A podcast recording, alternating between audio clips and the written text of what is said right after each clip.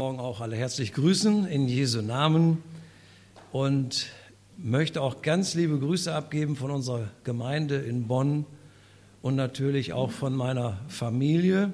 Carola lässt euch herzlich grüßen. Hat leider die Grippe gekriegt, sonst wäre sie gerne mitgekommen. Ja. Mein Sohn und meine Schwiegertochter, die sind mitgekommen, also ein Teil der Familie ist da. Ja, schön euch heute Morgen wiederzusehen nach einer längeren Zeit. Und man sieht, wie schnell die Zeit vergeht.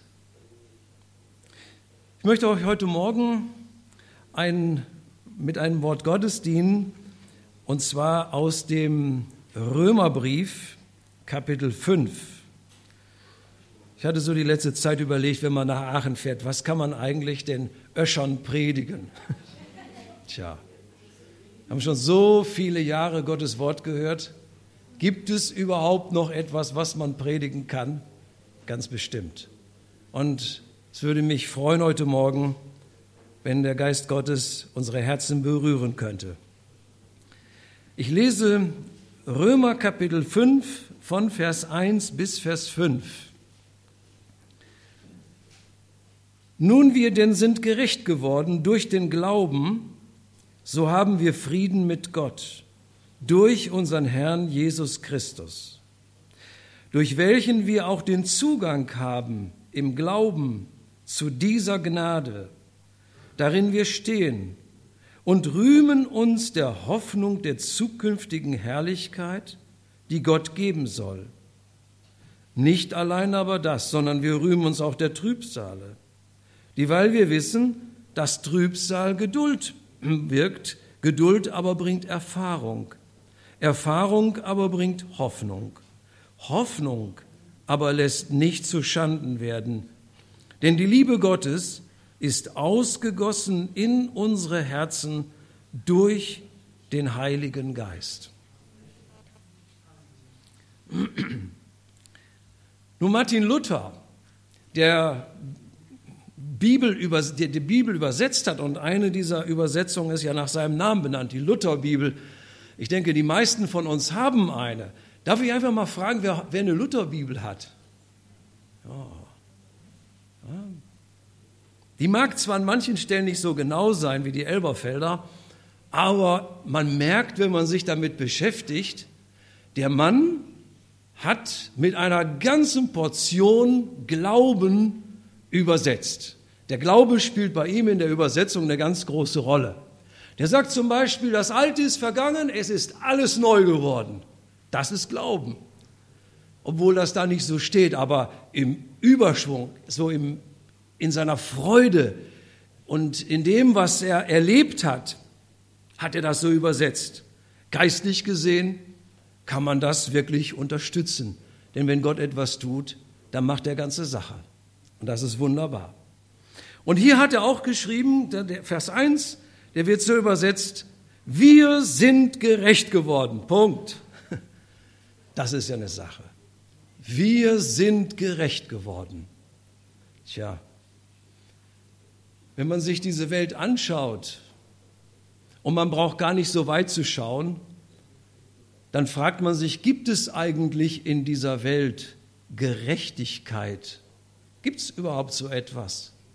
Und wenn wir ganz ehrlich sind, dann müssen wir sagen, Gerechtigkeit auszuleben fällt uns Menschen sehr schwer. Und ich wage einfach das mal so zu sagen, es ist eigentlich für uns Menschen unmöglich, gerecht zu sein, weil wir Menschen sind und weil wir menschlich urteilen. Es ist unheimlich schwer. Es bleibt letztlich der Versuch, gerecht zu sein. Nimm mal ein einfaches Beispiel. Du hast zwei oder drei Kinder.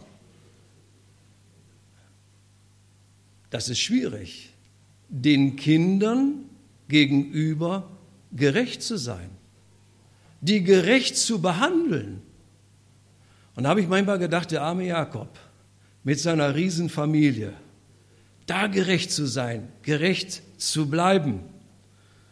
Und der, die haben ja damals noch ein Problem gehabt, wer mit mehreren Frauen verheiratet war. Das war ja im Fall Jakobs auch, das muss auch schwer gewesen sein, den Frauen gegenüber gerecht zu sein.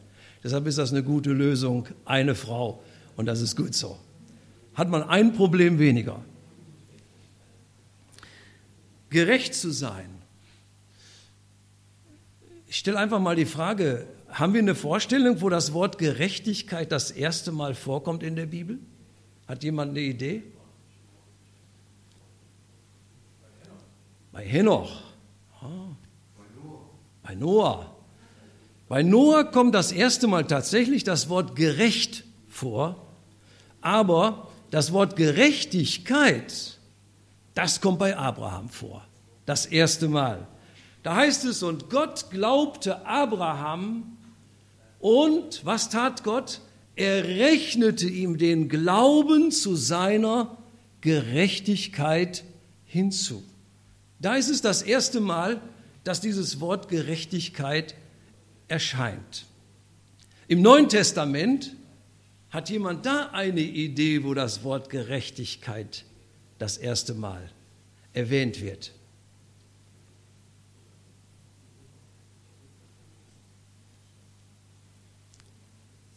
Schön, dass wir denken. Das ist immer, wenn man von oben guckt, von hier vorne guckt, wunderbar. Man sieht die Leute denken. Das ist sehr gut. Die Bibel ist mit das beste Buch, um Gedächtnistraining zu machen, sich fit zu halten. Top. Ja, ich helfe mal. Jesus wird von Johannes getauft.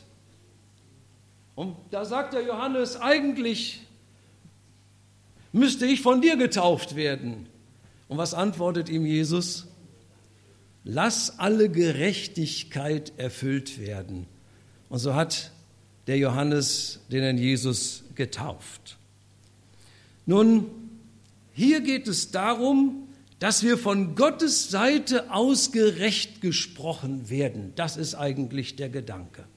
Du und ich, wir Menschen, mit all unseren Fehlern, auch mit allen charakterlichen Schwächen, werden wir von Gottes Seite aus gerecht gesprochen, gerechtfertigt. Und dann nehme ich ein Beispiel, das der Jesus selber erzählt. Es ist ein Gleichnis. Auf der einen Seite der Pharisäer, auf der anderen Seite ein Zöllner und beide gehen auf den Tempelhof, um dort zu beten. Jesus erzählt dieses Gleichnis. Und er beobachtet diese beiden Beter. Da ist zum einen der Pharisäer, der sich Gott vorstellt und sagt, Gott, weißt du eigentlich, wie gut ich bin? Ich glaube, so richtig kennst du mich noch gar nicht. Ich faste zweimal die Woche. Ich frage uns, fastet von uns auch jemand zweimal die Woche? Wir sehen da gar nicht aus. Ne? Ja, ist ja auch kein Muss. Es ist ja auch keine Verpflichtung. Aber ab und zu mal fasten, das tut ganz gut. Er sagt, ich mache das jede Woche zweimal. Und wenn ich in den Garten gehe und etwas ernte, dann lege ich alles, ob Minze, Kümmel oder Dill, was es auch ist, ich lege das auf die Waage, auf die Briefwaage, damit das aber auch ganz genau auf ein Gramm stimmt. Und, und sonst runde ich auf. So genau nehme ich es mit deinem Wort.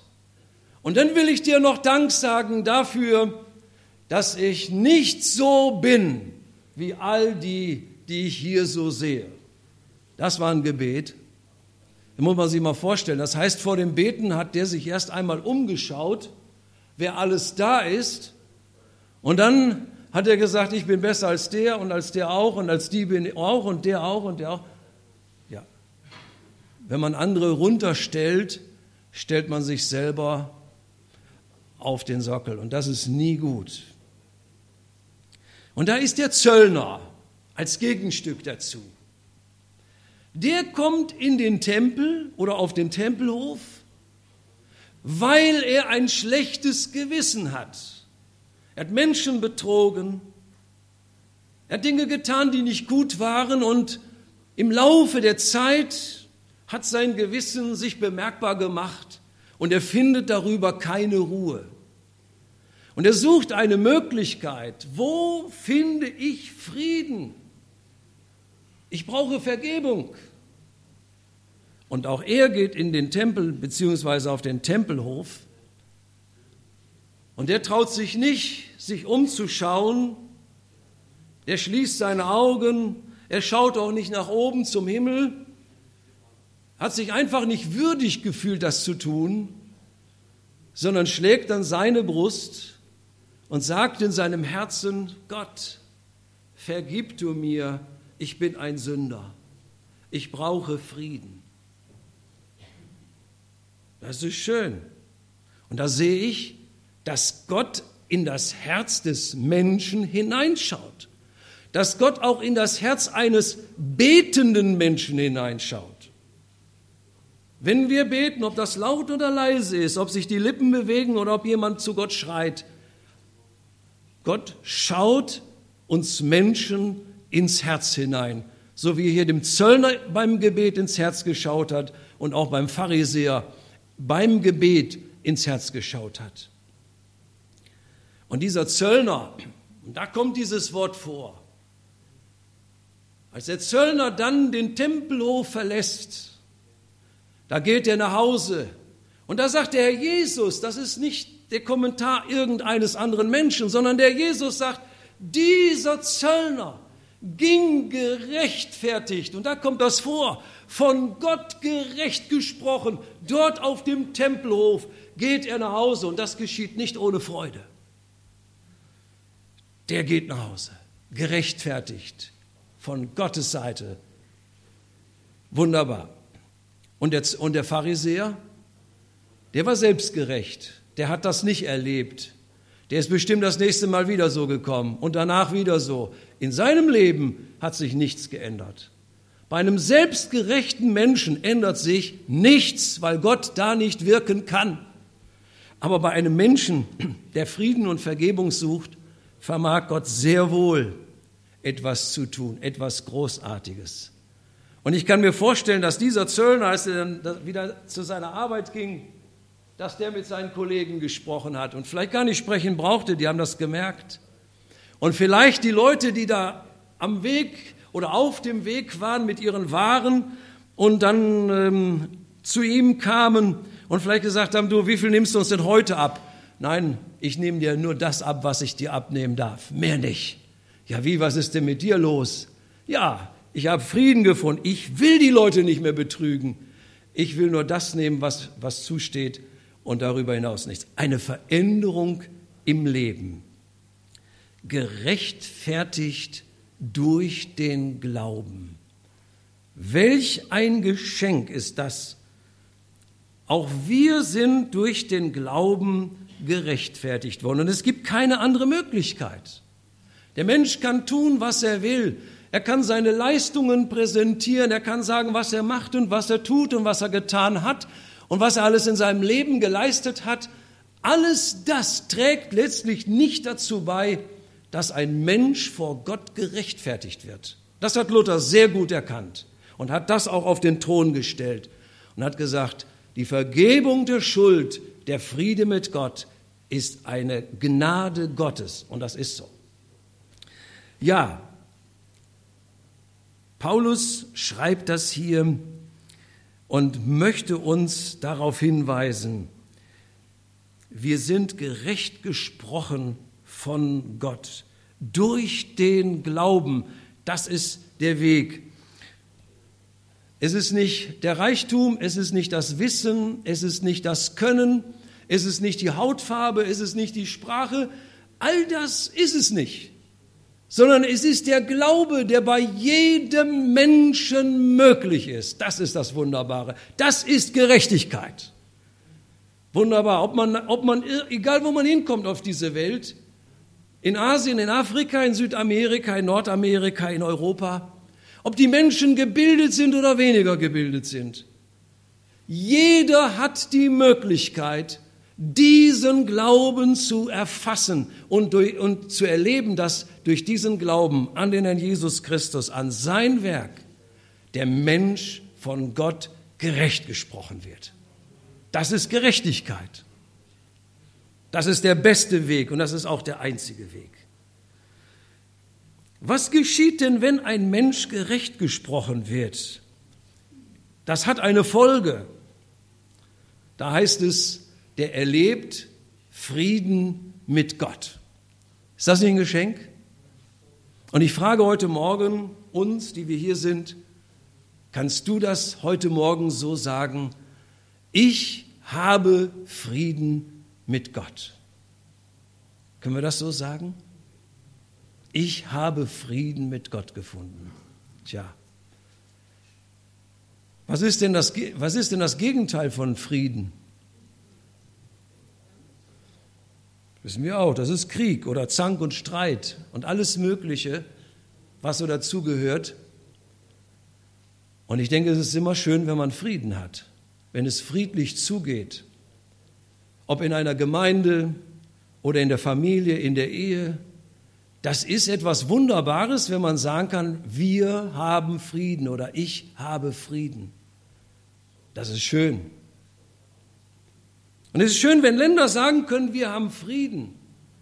Ob man in den Westen fährt oder in den Osten fährt, man vertraut sich, es gibt keine Kontrollen.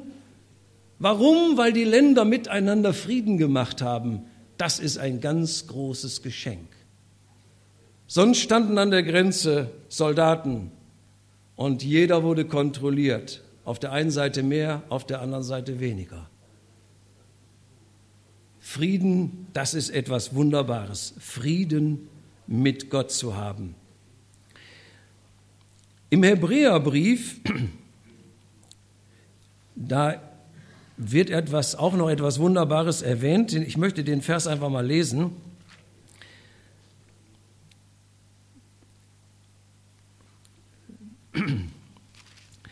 Da heißt es, dass wir Frieden gefunden haben. Ich suche gerade noch einen anderen Vers, einen Moment, sofort. Und zwar aus dem Kapitel 9, Hebräer Kapitel 9, Vers 14. Wie viel mehr wird das Blut Christi, der sich ohne allen Fehl durch den ewigen Geist Gott geopfert hat, unsere Gewissen reinigen von den toten Werken zu dienen dem lebendigen Gott. Was gehört zum Frieden mit Gott? Ein gutes Gewissen. Und der Apostel Paulus sagt das einmal in der Apostelgeschichte, kann man das nachlesen, ich, Paulus, ich bemühe mich stets ein gutes Gewissen zu haben, und zwar einmal vor Gott, aber auch vor den Menschen ein gutes Gewissen zu haben. Das heißt, in einer Stellung zu stehen, in der mich nichts verklagt, in der mich nichts anklagt. Das ist ein gutes Gewissen. Und hier finde ich, und das gehört zu dem Frieden mit Gott dazu, das schreibt er im Hebräerbrief, wir wissen ja nicht, wer den Brief geschrieben hat, aber das finde ich so schön ausgedrückt, dass durch dieses Opfer, das Jesus auf Golgatha gebracht hat für uns, dass dort am Kreuz und wenn ein Mensch im Glauben zu ihm kommt, das erfahren darf, dass das Gewissen von den bösen Werken, die im Leben stattgefunden haben, dass die ausgelöscht werden und nichts mehr anklagt. Ist das nicht ein Geschenk?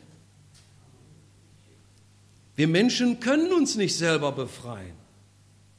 Wir können vielleicht mit einem Menschen darüber sprechen und vielleicht auch ein seelsorgerliches Gespräch haben und vielleicht auch miteinander beten.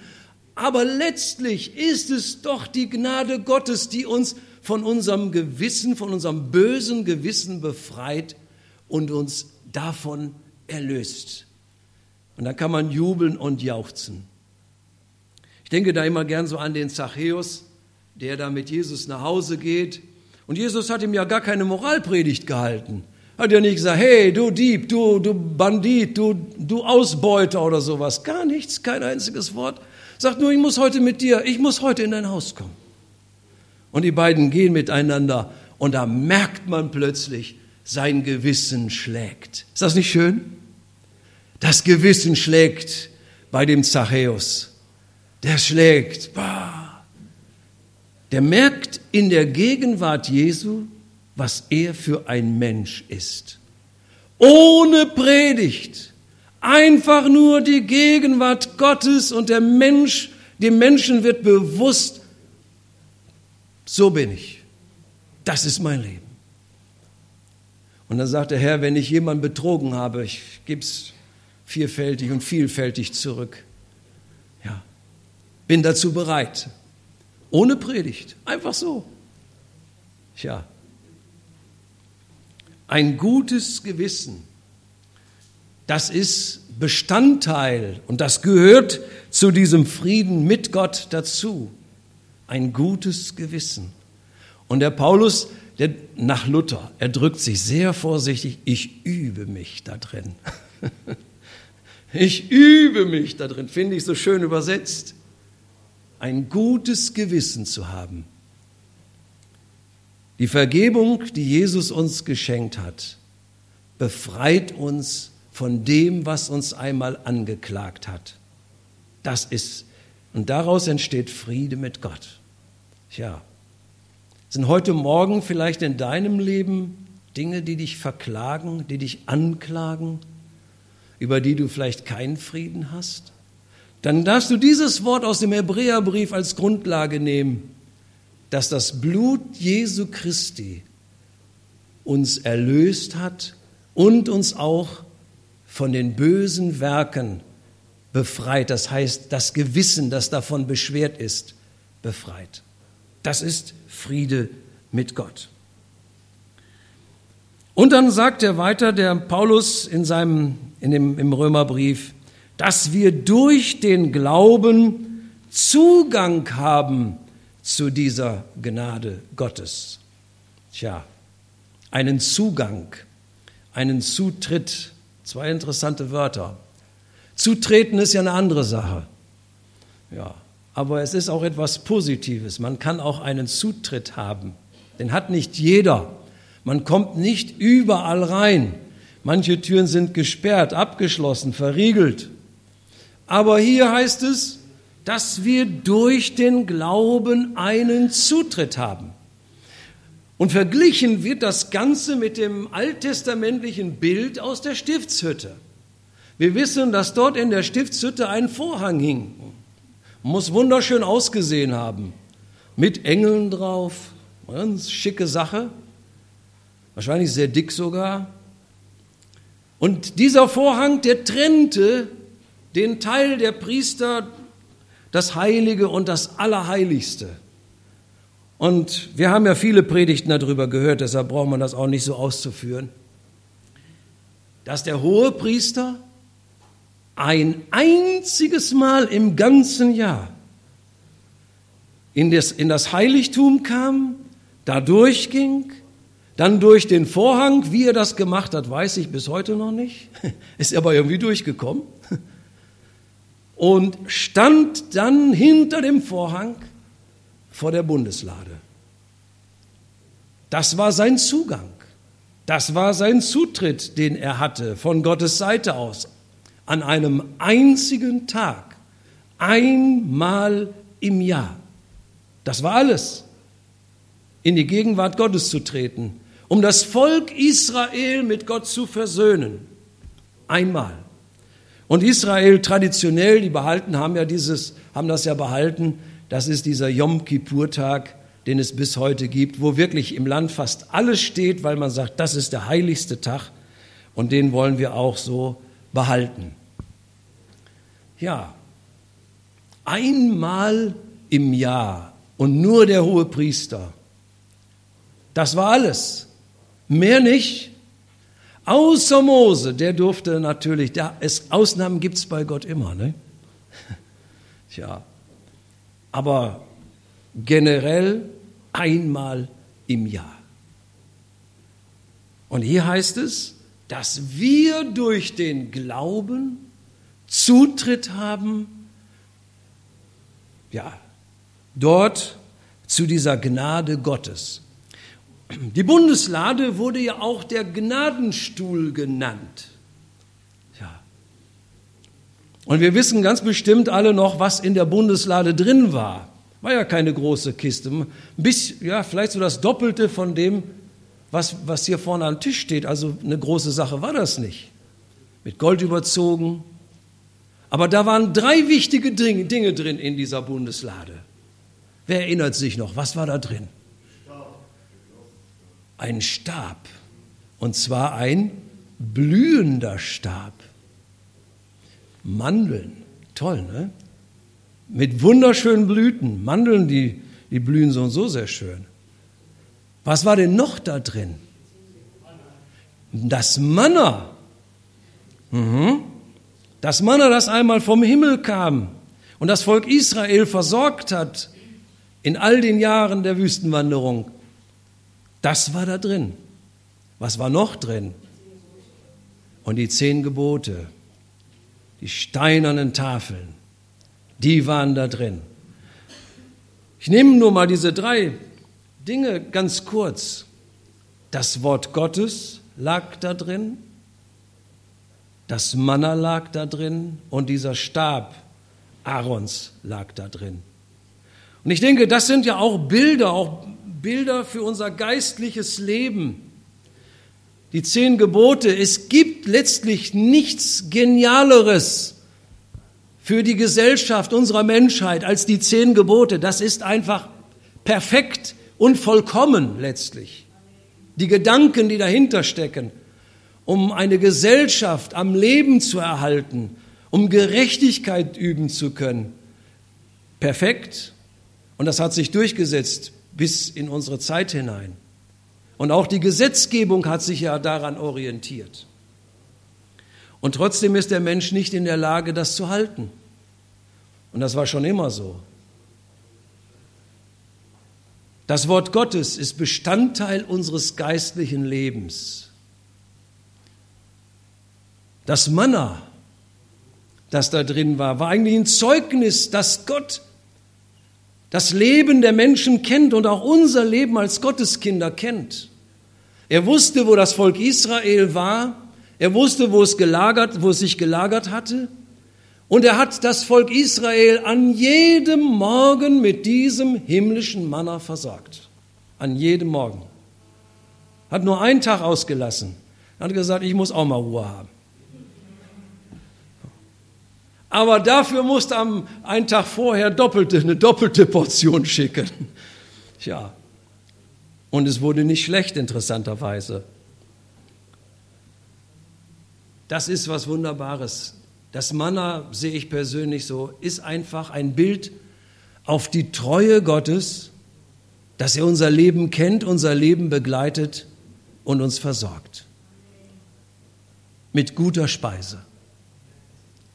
Und der Stab Aarons, dieser blühende Stab, zeigt uns einfach, dass Gott ja, aus einem Stock, an dem man nichts findet, etwas Wunderbares machen kann. Ist doch nicht schön? Und darüber hinaus vielleicht auch Führung im Leben, in unserem Leben. Und da denke ich so an den Psalm 23, dein Stecken, so hat Luther ja das auch übersetzt, und dein Stab, die trösten mich. Ein Trost. Und da sieht der David sich als Schaf und, und Gott als seinen Hirten. Dieses Bild, das zeichnet er dort. Ja, wir haben Zugang zu der Gnade Gottes. Wie oft dürfen wir denn kommen? Einmal im Jahr, an einem besonderen Tag, wenn wir Geburtstag haben, dann dürfen wir, dann haben wir Zutritt zu dem Gnadenthron Gottes. Ist das so? Nein. Das hat sich verändert. Als Jesus am Kreuz starb und ausrief, es ist vollbracht, da passierte etwas. Dieser Vorhang, der zerriss, der zerriss von, da heißt es, ihr könnt das gerne mal nachlesen, nicht von unten nach oben, das hört sich so an, als hätten Menschen das gemacht oder die Priester. Da steht wirklich von oben nach unten. Das bedeutet für mich, das hat Gott getan, von oben nach unten, zerrissen, durchgerissen und hat dort einen Weg frei gemacht für jeden, der möchte. Das ist was. Für jeden, der möchte, ist Zutritt geschaffen durch den Glauben. Und auch da wieder der Hebräerbrief. Der hat sich ja sehr gut, also der Schreiber, der hat sich sehr gut ausgekannt mit dem, mit dem Alten Testament. Also ich lese euch gerne diese Stelle auch noch einmal vor.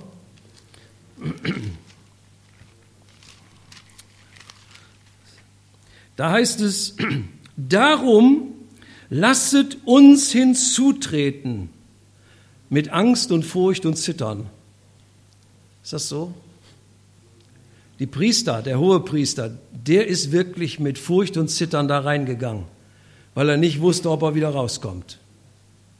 Aber hier ein ganz anderes Bild. Darum lasst uns hinzutreten mit, mit Freudigkeit. Mit Freudigkeit dürfen wir hinzutreten zu dem Gnadenstuhl, auf das uns Barmherzigkeit und Gnade zuteil werden. Tja, und das nicht nur einmal im Jahr, sondern, wenn wir möchten, jeden Tag haben wir einen Zutritt zu diesem Thron der Gnade. Welch ein Vorrecht, welch ein Segen. Was ist uns da für eine Tür geöffnet worden? Und noch einen Gedanken, den der Apostel Paulus auch hier schreibt. Wir rühmen uns, ja, wir rühmen uns ja mancher Dinge, aber er sagt, wir rühmen uns der Hoffnung der zukünftigen Herrlichkeit. Das ist auch Bestandteil eines Christen. Und ich finde diesen, diesen, den Vers, den der Petrus einmal in seinem Brief geschrieben hat, den kann ich so zitieren, dass wir, dass Gott uns durch die Wiedergeburt, die in unserem Leben stattgefunden hat, nicht nur eine Hoffnung, er schreibt eine lebendige Hoffnung gegeben hat. Die ist in unserem Leben, die ist Bestandteil unseres Lebens geworden eine lebendige Hoffnung. Worauf beruht denn diese Hoffnung? Tja, worauf beruht diese Hoffnung? Bei Abraham heißt es einmal, er hoffte, da es nichts zu hoffen gab. Ist auch übrigens von, von Luther so übersetzt im Römerbrief. Er hoffte, wo es nichts zu hoffen gab. Tja, der Mann ist ein Vorbild in dieser Hinsicht. Aber hier schreibt uns der Apostel Paulus, wir rühmen uns der Hoffnung der zukünftigen Herrlichkeit. Tja, wir rühmen uns der Hoffnung der zukünftigen Herrlichkeit. Ich sehe das als Bestandteil von Gott gerechtfertigt, Frieden mit Gott, Zutritt, Gemeinschaft mit Gott zu haben, Zutritt zu ihm. Und das, diese Gemeinschaft mit ihm, die erhält in mir, in uns diese lebendige Hoffnung der Herrlichkeit.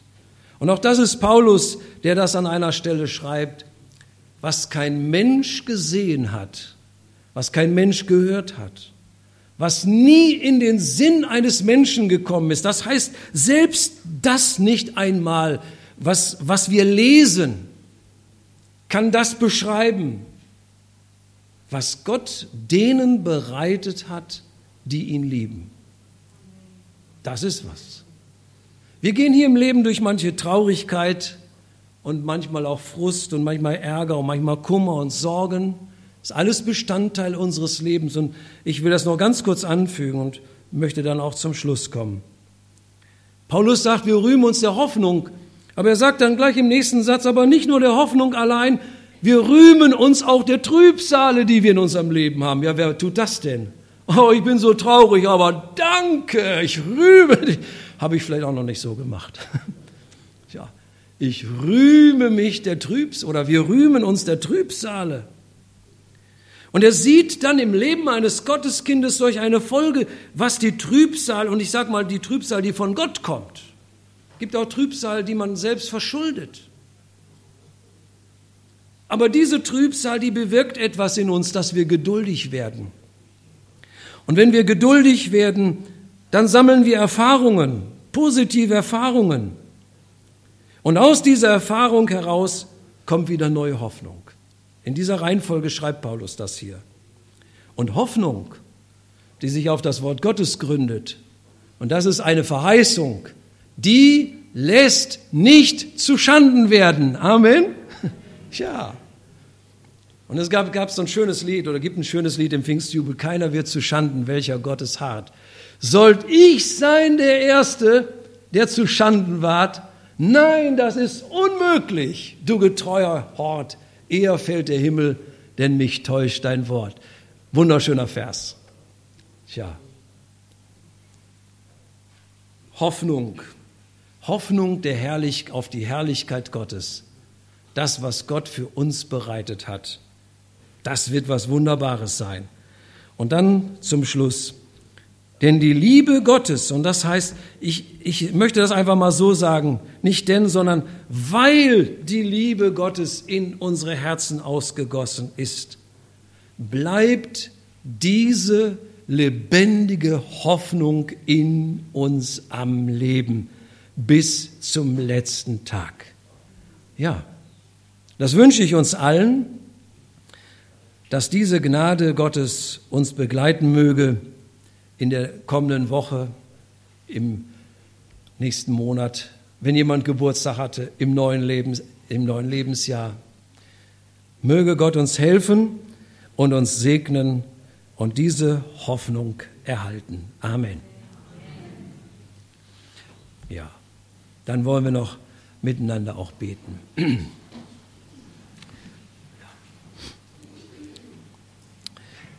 Herr Jesus, wir danken dir von Herzen, dass du für uns am Kreuz gestorben bist. Das ist der Mittelpunkt in unserem Leben. Und dass dein Heil so groß ist, dass du jede Schuld vergibst. Und das Wort Gottes sagt, und wenn die Schuld blutrot ist, so soll sie schneeweiß werden. Danke, Herr, für deinen Frieden, den du uns schenkst. Danke für die Hoffnung, die du in unser Herz hineingelegt hast und dass du diese Hoffnung in uns lebendig erhältst, bis zum letzten Tag. Dass wir dann eines Tages sagen dürfen, ja Herr, jetzt darf ich schauen, was ich in meinem Leben geglaubt habe. Hab Dank dafür. Amen. Ja, wer möchte, kann auch ähm, beten und ähm, ihr seid auch eingeladen, nach vorne zu kommen, dass wir für euch beten können, dass eine Reaktion geschieht. Wenn jemand